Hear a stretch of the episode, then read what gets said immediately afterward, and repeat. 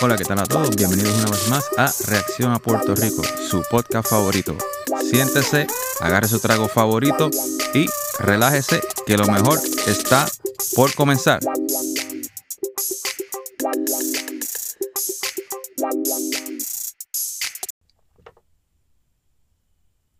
Hola, ¿qué tal a todos? Espero estén bien, espero estén pasando un bonito día con su familia y sus seres queridos y que el día de hoy sea mucho mejor que el día de ayer.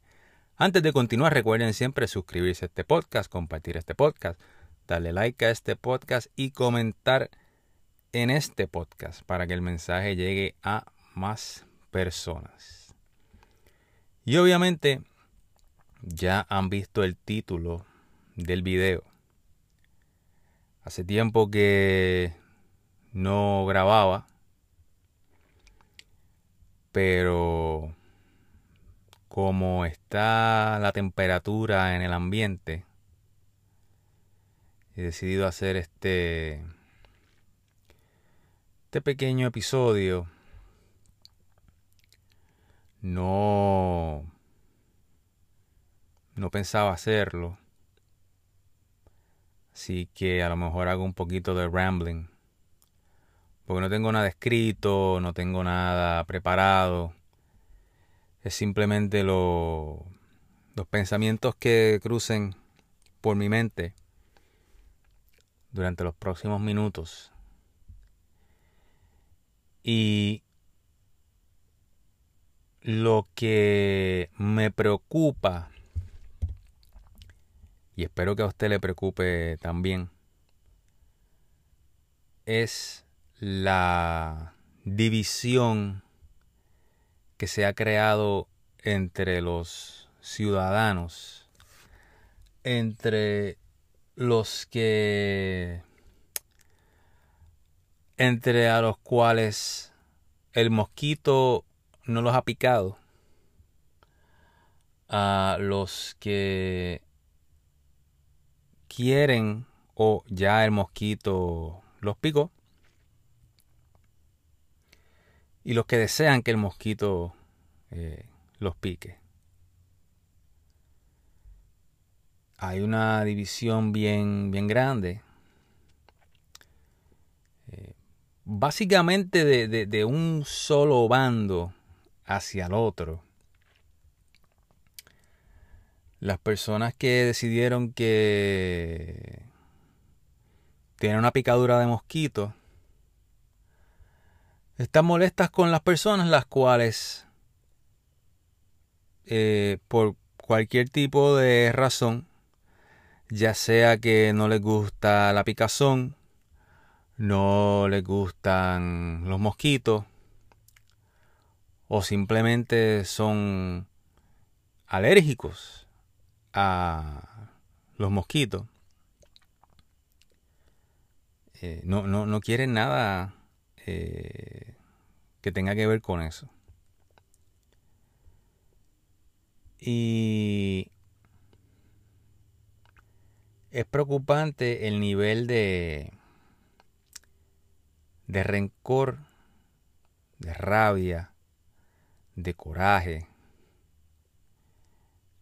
a veces hasta, hasta odio que tienen las personas que decidieron que el mosquito los picara con las personas que no quieren. Mire, a través de la historia hay, hay momentos que definen la historia. No solamente la historia de una nación, quizás un continente, pero que definen la historia de la humanidad. Y es mi humilde opinión de que hemos llegado a ese momento. Y me preocupa lo que pueda suceder. La última vez que el planeta se dividió así, de esta manera, habían dos ideologías. Y murió mucha gente. Unos fueron torturados, otros fueron simplemente ejecutados, otros torturados y ejecutados. Y la, y la gente fue dividida. A veces simplemente por el mero hecho de, de quiénes eran y de dónde venían. Y se utilizó la medicina como una manera para justificar esos atropellos. Ya que al tú, con tu retórica, deshumanizar a otra persona, cuando esa persona ya no es un ser humano, tú puedes hacer con esa persona lo que sea. Quizás algunos de ustedes sean muy jóvenes y no recuerden cuando eh, el VIH apareció. Yo recuerdo ese momento. Y yo recuerdo el, el pánico que había con una enfermedad que tan pronto te la diagnosticaban. Te decían, en seis meses usted se va a morir. Y en seis meses o siete meses te moría. Era 100%. Y el planeta no se detuvo. La vida continuó. Y en aquel entonces, con la comunidad LGBT, que en aquel momento era simplemente lo que se conocía como la comunidad homosexual o la comunidad gay, se comenzó a discriminar. Y yo recuerdo que se hablaba de lo que les pase se, le merece, se lo merecen. Recuerdo cuando la gente decía que quizás a esas personas no se les debía atender en los hospitales. No se les permitía jugar deporte, practicar este deporte, sobre todo de contacto. No se les abrazaba.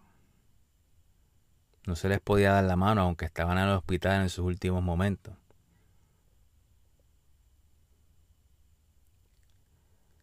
Se llegó a hablar de que quizás era mejor crear una colonia como se hacía antes con la lepra y enviarlos a todos y a todas allí. Y es algo triste. Y muchos de ellos un poco hipócritas. De que las personas que sobrevivieron eso y que sufrieron ese tipo de discrimen y abuso, ahora utilicen el mismo lenguaje que se utilizó en contra de ellos, contra las personas que no quieren que lo pique el mosquito.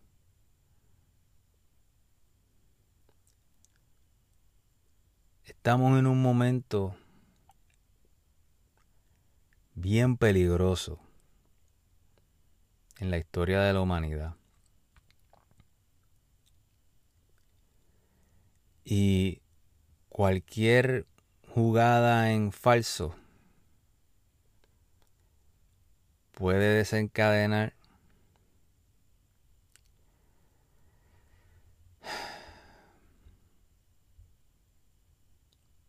puede desencadenar, en el exterminio de un montón de, de personas.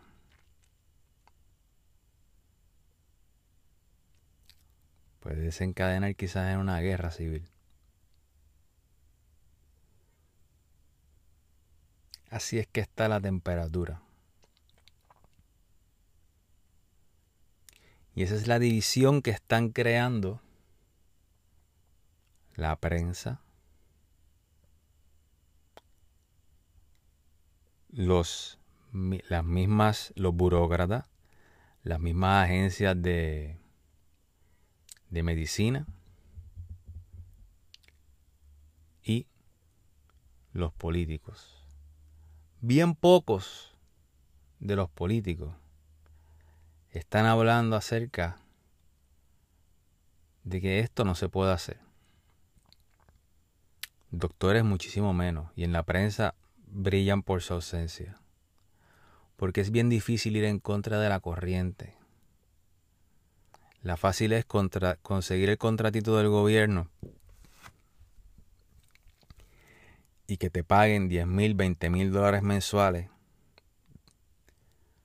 por simplemente tener una diarrea verbal y que esa diarrea verbal sea exactamente el libreto que quieren que tú escuches. A eso le dicen propaganda. En algunos otros lugares a eso le dicen lavado de cerebro. Y en otros le dicen marketing.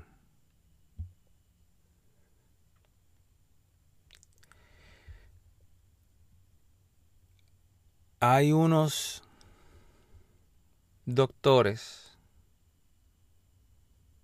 primero que me viene a la mente es el doctor eh, Robert W. Malone. Malone, M-A-L-O-N-E. Esa persona tiene una expertise y unas credenciales impresionantes. Y esa persona ha hablado específicamente de que la estrategia de que a todo el mundo le pique el mosquito no es la correcta. Por lo que eso conlleva. Y que puede que si el mosquito pica a muchas personas, el próximo mosquito que venga sea peor. porque ya el mosquito le cogió el gustito a picar a picar a las mismas personas otra vez.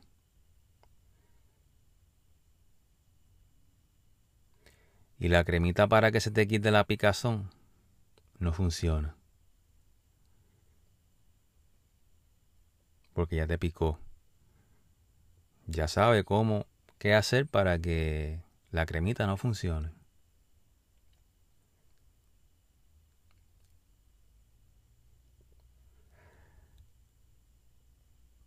Eh, estas cosas me, me preocupan. Y sobre todo el tener que ahora básicamente rogar o tener que tener que pedir permiso o que el, que tú ir a un lugar al que tú ibas antes, solamente tú puedes entrar si tú haces exactamente lo que el gobierno te dice a ti o te obliga a que tú hagas. Es algo bien fuerte. Y más fuerte todavía es como hay un montón de personas que no ven un problema en eso porque no ven más allá de cómo el, eso, la, el desenlace inevitable de esa situación. Yo conozco una persona en Perú. En Perú tienen lo que se llama una cédula. Dice un DNI, documento nacional de identificación. Y sin ese documento nacional de identificación, tú no puedes hacer nada. Nada. No puedes ir a la escuela. No puedes abrir una cuenta bancaria. No puedes hacer un préstamo. No puedes entrar a ningún lugar. Toda tu vida está atada y todas tus transacciones están atadas a ese documento, a ese DNI.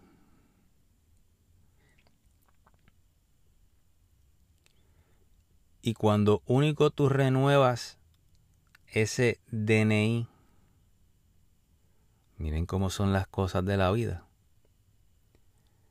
es cuando te toca ir a votar. ¿Ustedes entienden lo que les estoy diciendo? Ustedes ven cómo es que los tienen agarrados allá. Y mucha gente en Puerto Rico están locos porque los tengan agarrados por las pelotas y los ovarios. Así. Y si decides no ir a votar, te dan una multa. Pues cuando te toque, cuando te hacer algo, cuando vas al banco y vean que tu DNI no está ponchado como que votaste en las pasadas elecciones, te van a decir, lo siento mucho, usted no puede retirar esos dinero. Lo siento mucho, no le podemos tramitar el préstamo. Lo siento mucho, no lo podemos atender. Porque no tiene el DNI al día. Vaya y pague la multa y regrese. Ese es el, el desenlace inevitable de los pasaportes que muchas personas quieren. Piensen un poco.